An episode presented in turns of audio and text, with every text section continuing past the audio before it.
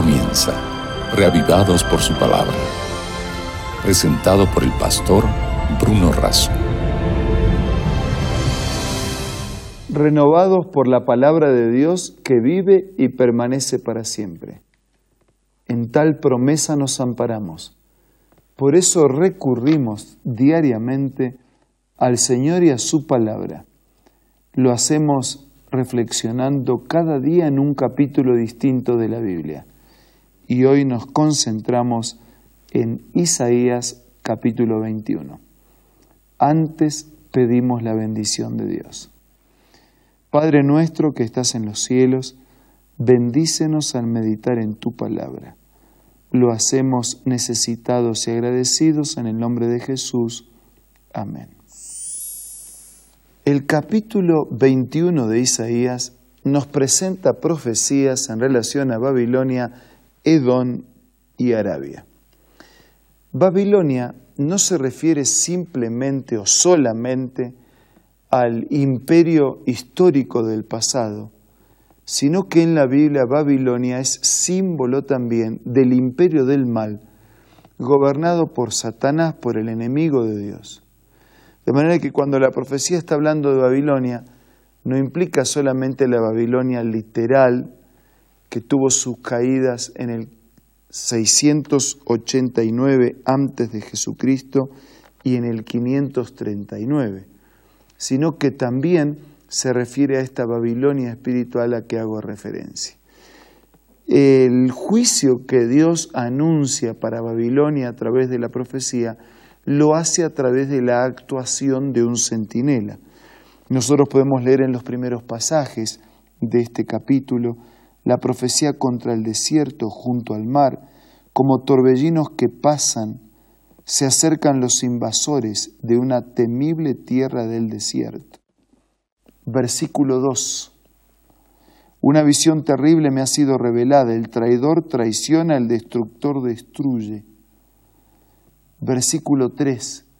Por eso mi cuerpo se estremece de dolor, sufro de agudos dolores como los de una parturienta, lo que oigo me aturde, lo que veo me desconcierta.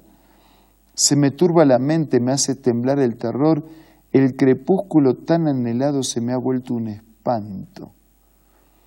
Ellos tienden las mesas, extienden los tapices, comen, beben.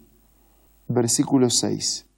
Porque así me dijo el Señor, ven y pon un centinela que informe de todo lo que vea, cuando vea carros de combate tirados por caballos, o gente montada en asnos o en camellos que preste mucha atención.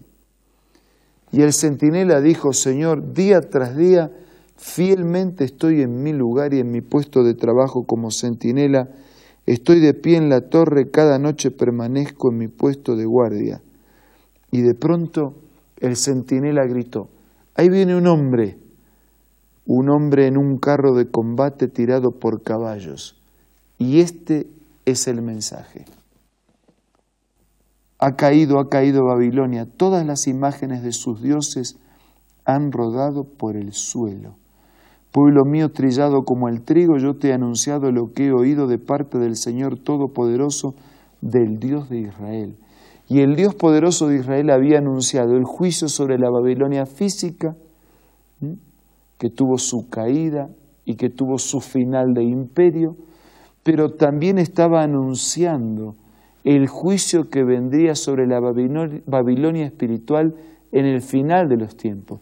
Por eso esta declaración ha caído, ha caído Babilonia. Usted la va a encontrar también en Apocalipsis 14 y en Apocalipsis 18 haciendo referencia a la caída de la Babilonia espiritual, cuando el Dios Todopoderoso no sólo actúa en el pasado protegiendo a su pueblo de la Babilonia literal, sino que va también a actuar en el futuro protegiendo a sus hijos de la Babilonia espiritual.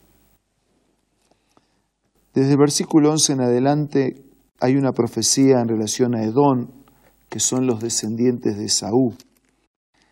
Dice, Centinela, ¿cuánto queda de la noche? ¿Cuánto falta para que amanezca? Versículo 12, el centinela responde, ya viene la mañana, pero también la noche. Si quieren preguntar, pregunten, si quieren volver, vuelvan. ¿Cómo es eso de que ya viene la mañana y también la noche? Bueno, viene la mañana porque para algunos es una mañana de liberación y de fiesta, pero esa misma mañana que es de liberación y de fiesta para algunos, es de destrucción y de condenación para otros.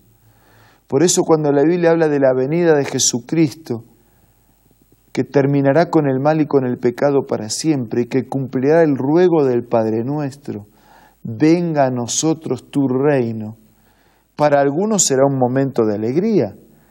El mismo Isaías, refiriendo a ese momento, dice, y aquí este es nuestro Dios, le hemos esperado y Él nos salvará.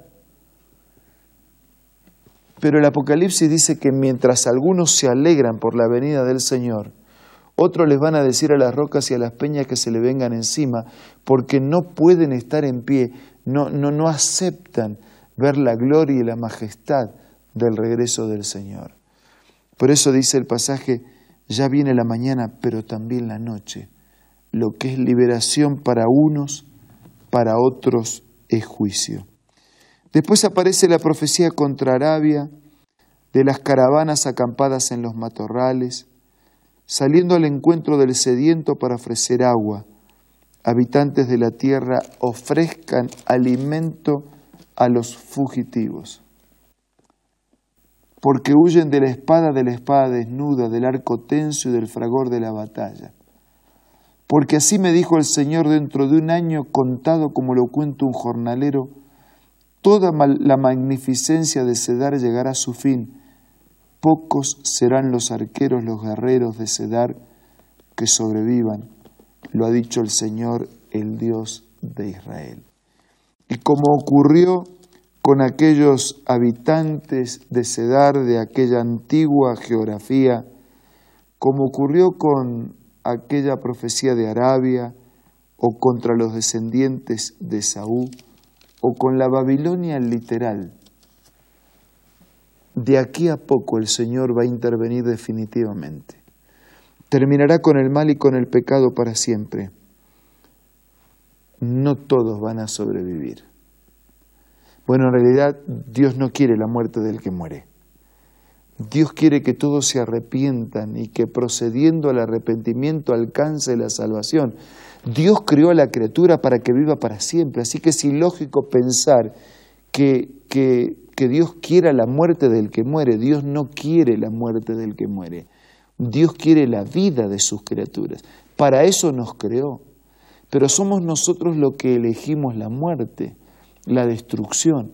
Y si persistimos en nuestra elección equivocada y en nuestra separación de Dios, la destrucción será nuestro destino irremediable. Pero como ya lo he dicho otras veces, no tiene por qué ser así. Estamos a tiempo, hay oportunidades. Dios nos llama al arrepentimiento, a una vida nueva, a seguir sus enseñanzas, su palabra, su voluntad, a someter voluntariamente nuestra vida a sus mandatos. Por eso, amigos, acepten hoy este mensaje profético que fue escrito antes que suceda para que podamos creer. Escuchen la voz del centinela que dice, ya falta poco, viene la mañana, pero al mismo tiempo es la noche. ¿Qué será para nosotros? ¿Una mañana gloriosa o una noche de destrucción definitiva? Vamos a aferrarnos a Dios y su palabra para que para nosotros la intervención justa y definitiva de Dios en los asuntos de este mundo sea eso, sea la mañana gloriosa de una vida para siempre. Ahora vamos a ocupar estos momentos para hablar con Dios a través de la oración. Padre nuestro que estás en los cielos, te damos gracias por tus profecías que fortalecen nuestra fe.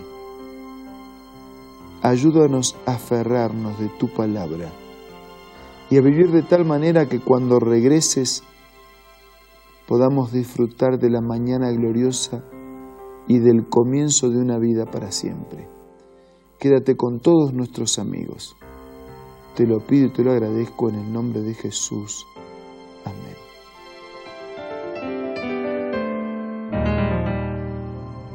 Muchas gracias por la compañía amable de hoy y de siempre.